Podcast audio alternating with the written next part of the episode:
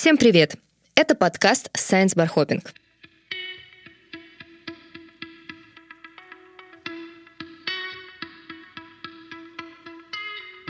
Обычно во время Science Bar Hopping ученые читают лекции, а человек 100 их слушают. Это фестиваль, который проводит Фонд инфраструктурных и образовательных программ группы Роснано и медиакомпания «Бумага». Но сегодня мы записываем очередной выпуск подкаста и задаем ученым самые неожиданные вопросы. Меня зовут Настя Лесова, я продюсер этого проекта. А еще со мной в роли ведущей сегодня Вика Взятышева, редактор подкаста «Бумаги». Вика, привет. Привет. У нас в гостях Яна Чекрыжова, генеральный директор стартапа CML AT Medical. Яна, здравствуйте. Добрый вечер. Яна с командой занимается 3D-печатью в медицине. Сегодня мы поговорим про то, что вообще можно делать 3D-принтером в медицине и как работает конкретно Яна обсудим стартапы в России и даже немножко затронем коронавирус. Никуда без него. Никуда. Да, вообще 3D-печать э, вещь не новая, естественно, и в медицине она тоже используется уже достаточно давно, как минимум э, с начала 2000-х и даже с конца 90-х уже какие-то разработки в этой сфере начинают использоваться. И, насколько я понимаю, одна из первых таких областей, где 3D-печать стали применять, это стоматология и создание зубных протезов. Но с тех пор, естественно, наука очень сильно развилась развилась в этом плане, и теперь уже 3D-печать позволяет э, создавать и даже ткани, основанные на человеческих клетках, даже органы, протезы, да, разнообразные импланты, медицинское оборудование, ну и, в общем, множество других э, необходимых для и для человеческого организма, и для медицины объектов. Яна, вот расскажите подробнее о том, э, чем именно занимается ваша компания. Наша компания занимается непосредственно проектированием различных медицинских изделий, э, изделий индивидуальных, изделий изделий серийных, которые используются в травматологии, в ортопедии, в онкологии, в челюстно-лицевой хирургии. Помимо этого мы также проектируем и производим различные хирургические инструменты, и вспомогательные предметы для медиков, такие как анатомические модели для планирования операций, какие-то хирургические шаблоны. Очень много вы перечислили э, различных направлений, и они действительно имеют место быть. Также было включено в описание там, биопринтинг, это то, что касается тканей, органов. Мы этим не занимаемся, это отдельное, очень сложное направление, оно не к нам. У нас история про проектирование чего-то того, что можно произвести из пластиков, из металла, материалов, но не из живых клеток, скажем так. Можно вот такую границу провести между тем, чем занимаемся мы и чем занимается биопринтинг. А вот тогда можете рассказать, э, вот вы занимаетесь э, проектированием эндопротезов ну, которые, соответственно, используются для того, чтобы заместить поврежденный сустав у человека, и чтобы у него, в общем, могли нормально функционировать суставы после этого. Вот расскажите подробнее о том, как производятся именно такие и проектируются э, такие протезы, то есть э, как они, как, как вы их создаете? Да, все верно. Такие эндопротезы используются как раз для замещения поврежденного сустава. Сустав может быть поврежден из-за травмы, либо из-за каких-то заболеваний, в том числе из-за онкологии. Как мы производим, как мы проектируем индивидуальный эндопротез, индивидуальный имплантат? Нам направляют компьютерную томографию пациента в специальном формате, так называемом DICOM. Мы этот формат, этот файл, мы его сегментируем, э, то есть мы выделяем 3D-геометрию поврежденного сустава по данному снимку компьютерной томографии. И далее, согласовав с врачом все характеристики будущего импланта, мы приступаем к проектированию в специализированном программном обеспечении. То есть врач нам сообщает правильное расположение данного сустава, то, как он собирается закреплять данный имплант в кости пациента, где будут проходить винты, где будет располагаться ячеистая структура, так называемая, которая способствует наилучшему врастанию будущего импланта в кость. Это все согласовывается с доктором, и дальше идет итеративный процесс э, проектирования и согласования. То есть мы спроектировали некий эскиз этого изделия, показали врачу, врач сказал да, нет, и так мы итеративно двигаемся, пока не придем к итоговой версии импланта после согласования с врачом, который мы направим уже на печать на 3D-принтере из титана. А, а можете рассказать подробнее, что такое ячеистая структура? Это поверхность этого протеза, она вся состоит, или это внутри находится? Как это способствует лучшему врастанию в организм, скажем так? То есть у нас имплант чаще всего состоит, скажем так, из двух, я бы не сказала составляющих, но из двух типов скажем так, поверхности. Есть солидная так называемая поверхность, которая просто представляет из себя спеченный непористый металл. И вот эту вот ячеистую текстуру, вот эту поверхность с порами, которая соприкасается с костью. А, и которая будет способствовать наилучшему вырастанию, поскольку через нее будут прорастать костные клетки, и будет наилучшее сцепление костного материала с этим имплантом, что будет а, способствовать его стабилизации в организме, что он врастет, будет там крепко держаться, и будет стабильный сустав у пациента. А вот смотрите, ну я понимаю, что как раз главное преимущество именно имплантов, сделанных на 3D принтере, это то, что они максимально персонализированные, то есть это вот максимально сделано под этого человека, там, с таким-то, не знаю, структурой кости, организма, там, ростом, весом и все остальное.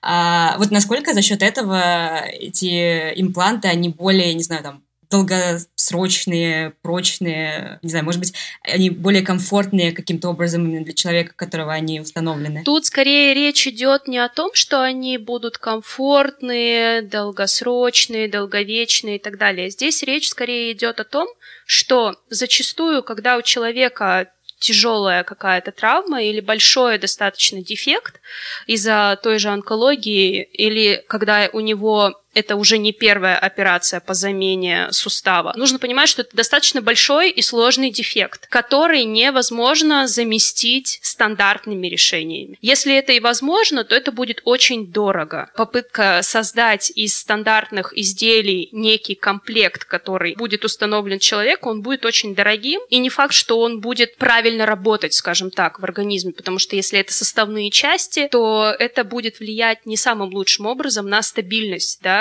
э, этой конструкции. Чем больше составных частей и чем больше стыков между этими составными частями, тем э, конструкция менее надежна.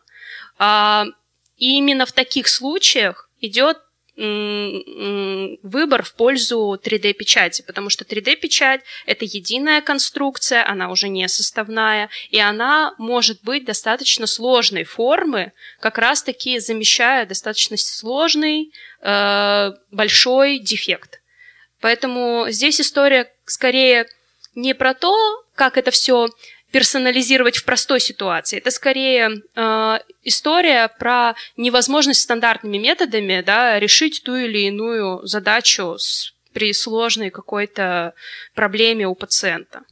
Понятно. То есть как а, а вы сказали про э, стандартные методы, это вы имели в виду э, вживление точно таких же протезов, в смысле из тех же самых материалов, только по кусочкам? Правильно? Только изготовленных не 3D-печатью. То есть мы понимаем, что, например, угу. есть э, достаточно много случаев первичных, например, э, замен суставов когда не нужно э, что-то сложное применять, там достаточно понятный дефект, и там можно использовать э, эндопротезы, которые производятся стандартным методом. Литье, механическая обработка, ковка, там, так как эндопротез это такое комплексное изделие, то есть там разные части могут быть разными технологиями произведены. Хотя не исключено, что технология 3D-печати будут будет дешеветь, будут дешеветь материалы, будет увеличиваться, расти эффективность 3D-принтеров, э, и, возможно, в какой-то момент мы действительно придем к полной персонализации, когда даже для стандартных простых случаев это будет обосновано использовать 3D-печать в производстве индивидуального эндопротеза даже не для самого сложного случая. Другой момент, что для такого должно произойти достаточно много изменений в законодательстве в том числе. А каких, например, изменений и чему именно они препятствуют сейчас? Сейчас э, нет стандартов, достаточных для того, чтобы больницы в широкого спектра могли использовать 3D-печатную э, э, продукцию, к сожалению. То есть еще предстоит проделать достаточно большой путь, чтобы определить эти стандарты, э, которые должны предъявляться к материалам, к машинам, к людям, которые это проектируют, производят и так далее. То есть э, в России мы сейчас, да и мир, в принципе, тоже, он только в начале этого пути по стандартизации и применения 3D-печати в медицине. А может быть, вы знаете, проводятся сейчас какие-то исследования, как раз чтобы оценить э, эффективность э, вообще 3D-печати или 3D-печати для медицины? Да, конечно, уже достаточно много исследований было проведено, доклинических в том числе, когда доказывалась эффективность применения, когда доказывалась безопасность применения, что, конечно же, очень важно.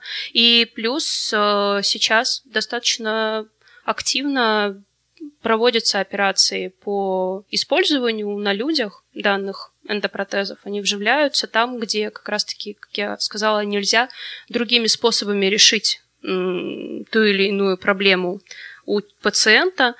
Это проводится в рамках клинических апробаций, это проводится через одобрение этических комитетов. То есть эти операции, они одобряются, потому что подтверждено в доклинических испытаниях в том числе, что они безопасны.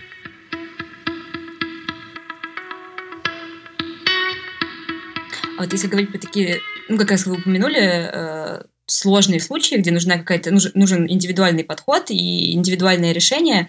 А вот насколько в таких ситуациях эта технология, она сейчас доступна для пациентов. Ну, то есть, ну, грубо говоря, у человека что-то происходит, ему нужен такой протез. Какой он проходит путь, чтобы его получить? Сложно ли это? Или, наоборот, может быть, э, не знаю, врачи как-то более охотно на это идут, чтобы просто больше практиковать эту новую технологию? На самом деле, пациент зачастую, он не знает, что ему нужен напечатанный протез. То есть, нужен или не нужен ему напечатанный эндопротез, решает врач, только врач.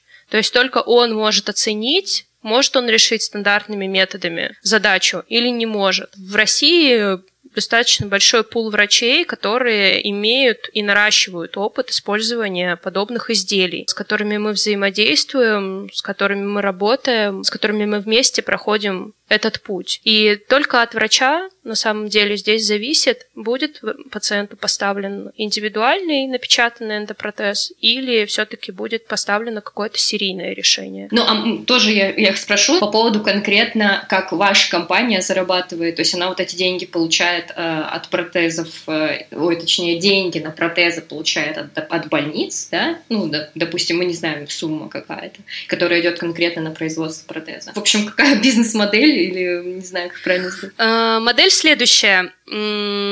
Если это индивидуальное изделие, которое можно закупить в рамках разовой закупки, то заключается контракт на разовую поставку с э, медицинским учреждением, либо с дистрибьютором, что тоже бывает, когда дистрибьютор, например, дополняет наш э, напечатанный эндопротез стандартными какими-то вещами, которые должны идти в комплекте с этим эндопротезом, и уже он поставляет это в больницу, либо проводится медицинским учреждением закупка, в которой либо участвуем мы, либо участвует дистрибьютор, и уже в рамках закупки поставляется не одно медицинское изделие, а несколько под определенных пациентов. При этом да, действительно, то есть нам пришло КТ, мы спроектировали, мы согласовали с доктором, и мы же отправили это изделие на печать, на контрактное производство той компании, нашему партнеру, у которого стоит 3D-принтер. А, то есть не у вас это, вы еще это тоже отправляете?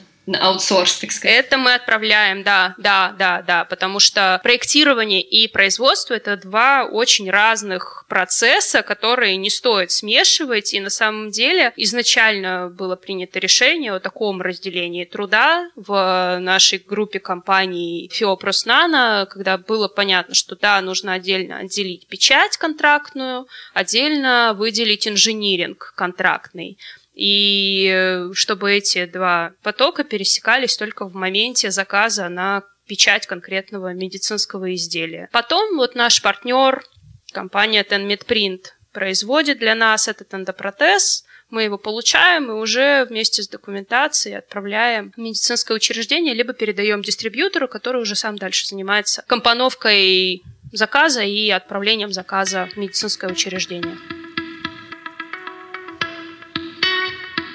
В общем, вопрос странный, но а, мы слышали на вебинаре ученого, кстати, в нашем проекте Science by Hopping, химик из РХТУ Георгий Шахгильдян рассказал нам, что за рубежом есть проекты, где волонтеры, у которых есть 3D-принтеры, это компании, какие-то частные владельцы, подключились к борьбе с пандемией тем, что они печатают на 3D-принтерах такие накладки на ручки дверные, с помощью которых их можно открывать, нажимая локтем только. Ну, то есть не касаться каких-то общественных пространств, чтобы не заразиться коронавирусом.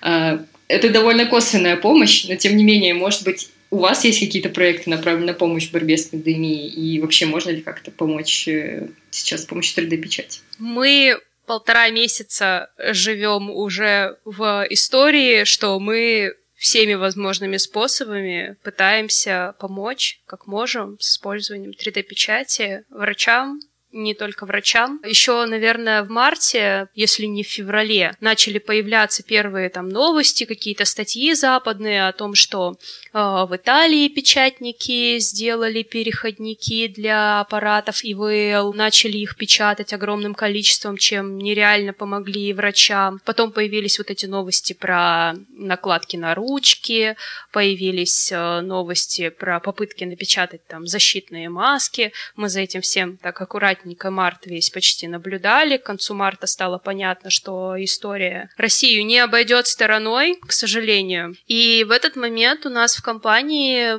было принято решение что нужно, собственно, заняться верификацией моделей, которые есть в сети, и проектированием того, что потребуется врачам.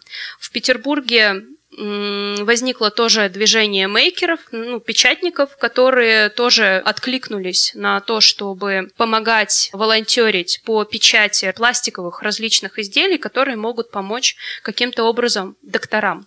И такими изделиями стали э, в первую очередь переходники, на неспециализированные маски, которые делали, например, из маски для подводного плавания, защитную маску для врача. Потом возникла потребность большая в лицевых щитках, их же называют еще визоры.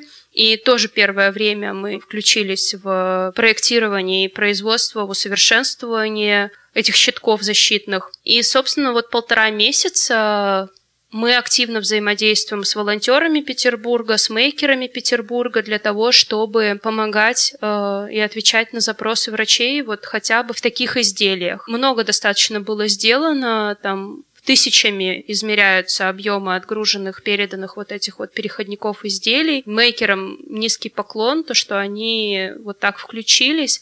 И на самом деле это очень-очень был важный момент для 3D-печати в медицине в России в целом, потому что есть ощущение, что до этого момента о 3D-печати многие врачи не знали или, по крайней мере, относились к ней достаточно скептически, как чему-то такому игрушечному, что ли, несерьезному. И вот эта ситуация, какой бы грустной она ни была, она показала возможности быстрого реагирования на запросы врачей. Когда стандартное производство не может настолько быстро на широкой территории гибко отреагировать на запрос, а волонтеры, мейкеры, фермеры, 3D-печатники могут на это отреагировать, это, конечно, надеюсь, э, чашу весов склонило в нужную сторону. И я очень надеюсь, что многие врачи изменят свое отношение к 3D-печати и будут иметь ее в виду в будущем, взаимодействуя с нами в том числе. Да, мне кажется, это вообще очень классный пример. И, и мне кажется, здесь речь даже не только о врачах, что врачи думали, что 3D-печать, может быть, как-то им не может помочь, но и в целом, ну, не знаю, вот у меня такое э, э, ощущение, впечатление, как у человека, который, естественно, находится за пределами этой области, что там, особенно, может быть, несколько лет назад, когда 3D-печати стали много говорить, это была какая-то такая, ну, вроде как игрушка, что вот там с, ней, с ее помощью можно печатать это и это. Ну и... да, то есть... Не ассоциировалось только с какими-то развлечениями. Брелочки там какие-то, подставки под ручки, под телефоны, да, там первая всегда реакция на 3D-печать, это вот картинка, 3D-принтер, э, там пластиковая пруточек плавится, что-то наплавляется. Таким ярким цветом обязательно. Да, какое-нибудь там красненькое, зелененькое, напечатали стаканчик, обрадовались, да. Э, когда ты рассказываешь, что, оказывается, на 3D-принтере можно печатать эндопротезы, у людей чаще всего, которые не в теме, естественно, какое-то такое недоверие и восторг, э, вот. Но я рада, что в данной ситуации действительно удалось использовать вот эти вот доступные FDM-принтеры, которые у людей просто стоят дома в качестве хобби, да, они на них что-то печатают, там какую-нибудь, например, мебель для домика кукольного для дочки, а тут они переориентировались и начали печатать очень важные вещи, переходники, вот эти вот ободки для щитков. Ну, то есть, получается, вы как-то можете оценить, что довольно много частных владельцев принтеров вообще в целом существует. Да, да. Первая новость прошла про то, что будет движение 3D-врачам, присоединяйтесь и так далее. Там только за один день добавилось огромное количество частных мейкеров там со всей страны. Там география действительно была от Калининграда до Сахалина, и это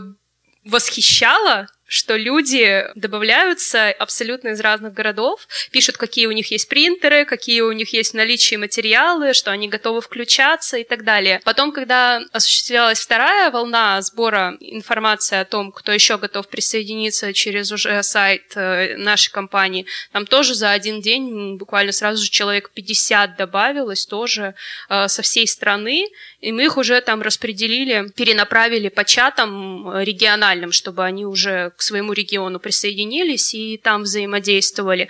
В итоге в Питере, наверное, около 400 частных мейкеров присоединились к данной инициативе. Это здорово, это никогда не знаешь, когда пригодится твое хобби. Да. Круто. Это правда. Ваша компания — это стартап, я правильно понимаю? Или это уже не стартап? Наверное, правильно окрестить там инжиниринговая компания. Ну, которая выросла из стартапа. Ну, можно быть. так сказать, да, наверное. Но я уже все-таки э, отношусь к компании, к нашей, как к инжиниринговой компании. И стараюсь больше нас так называть, и себя точно не величаю стартапером, вот, потому что я себя так не ощущаю. Ну, то есть, а как это начиналось?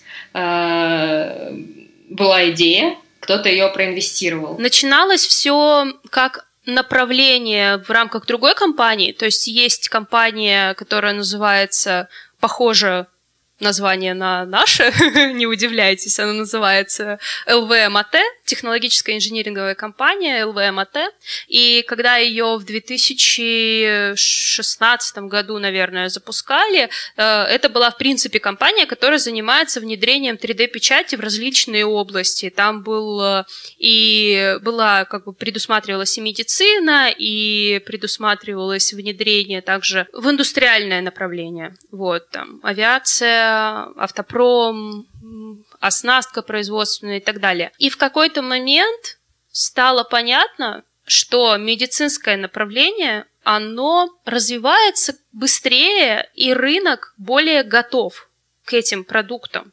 нежели к индустриальным каким-то предложениям. И вот в тот момент было принято решение выделить это в отдельный бизнес, потому что все-таки внедрение 3D-печати в индустриальный трек и в медицинский трек – это две большие разницы. Я в тот момент работала в ЛВМАТ, я была там аналитиком, так как мне медицинское направление всегда очень нравилось, и я им занималась, мне было предложено это направление возглавить уже в отдельной компании. И, конечно же, я этой возможности очень сильно сильно обрадовалась, согласилась, и, собственно, вот мы здесь. А насколько вообще это, ну, не знаю, если так можно говорить, э, не знаю, рискованный бизнес, но в том плане, что, например, если говорить про а, разработку лекарств и тестирование лекарств, про фармакологию, то, например, там какая-то, не знаю, кто-то инвестирует вот в э, разработку конкретного препарата, но далеко не всегда этот препарат действительно получится, он пройдет там клинические испытания, и вполне возможно, что инвестиции, ну, не то, что будут потрачены зря, но как бы как минимум придется двигаться все равно дальше или в каком-то другом направлении. А, вот в вашей сфере есть ли такие сложности и вообще какие, не знаю, риски нужно учитывать именно вот с точки спецификой медицинской компании? Ну, здесь самая большая сложность именно в развитии и в продвижении да, компании – это как раз на данный момент отсутствие регуляторики, да, как я уже говорила в самом начале, это решаемая проблема, проблема, которая должна решаться всем сообществом, как я считаю, то есть и теми представителями, например, Росздравнадзора, и представителями, которые поставляют материалы в Россию для печати, дистрибьюторами печатных материалов и самих машин, и нами, как инжинирингом, и контрактными производствами, и врачами, Обязательно. Они должны обязательно вместе с нами участвовать в данной истории. Нет возможности распространить быстро эту технологию на всю страну, во многие медицинские центры и так далее. Ну, плюс, конечно, должен пройти какой-то период времени, когда лидеры мнений накопят опыт по использованию данных изделий, да, и смогут распространить этот опыт на других специалистов сферы также.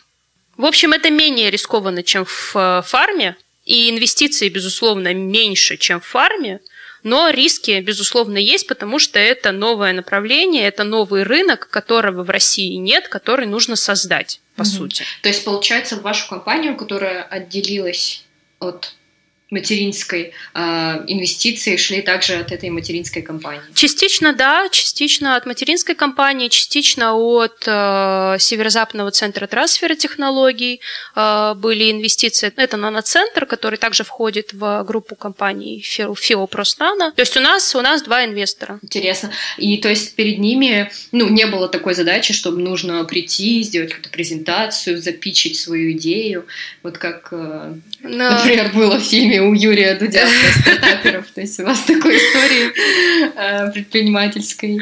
У меня э, по сути не было. Нет, не было такой истории. Наноцентры, они являются конвейером инноваций. Когда внутри создаются запросы, скажем так, на проекты, и эти проекты сами, ну, и формируются под этот запрос. То есть есть э, не с рынка идея, когда команда пришла с рынка, запитчила и ей денег дали.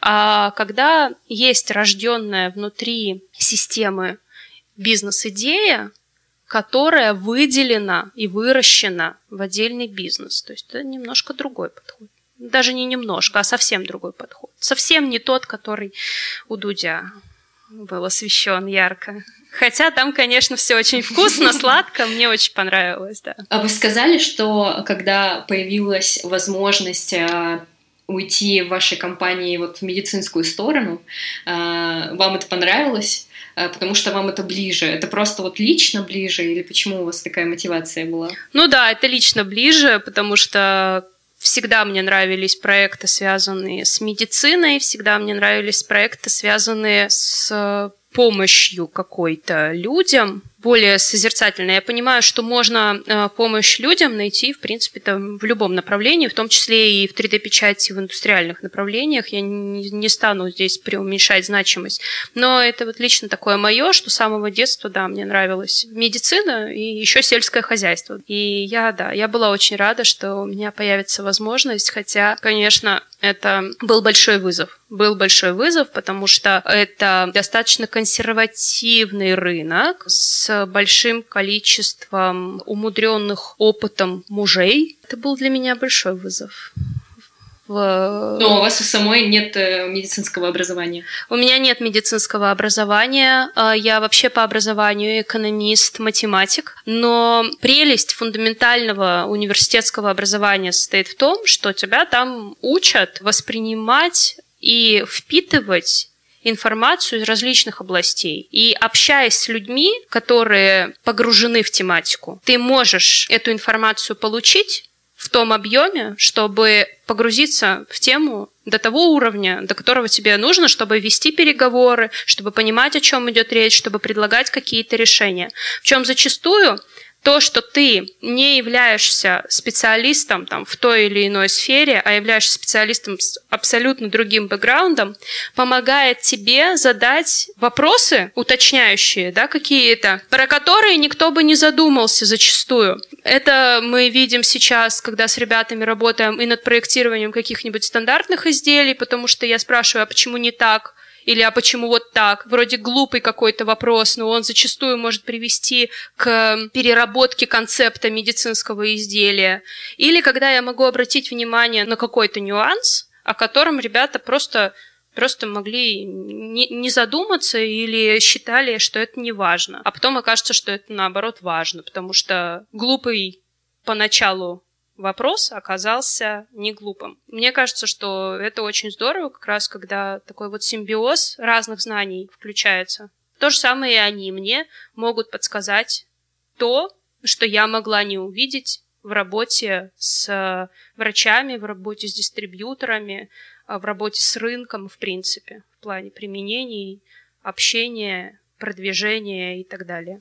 Круто. Просто во время вашего разговора я прям чувствую, как мы стоим на пороге чего-то вот растущего и развивающегося. Ну, мне кажется, 3D-печати в медицине как раз на нее сейчас, э, не знаю, возложили большое количество надежд. Ну, по крайней мере, складывается такое впечатление, просто потому что, э, не знаю, много каких-то экспериментов с этим проводится. Да, и мне кажется, еще вот эта ситуация с коронавирусом тоже показала, что вот даже люди, которые просто занимаются этим как хобби, там просто у них есть дома 3D-принтер, э, но они могут оказать какую-то неимоверную помощь, а, потому что вот в ситуации, когда действительно, ну, понятно, не хватает там ни средств индивидуальной защиты, ни каких-то отдельных медицинских элементов э, и там, всего остального. Так что это, да, очень воодушевляет. Да, клево, что мы поговорили с человеком, который от первого лица рассказал все инсайды.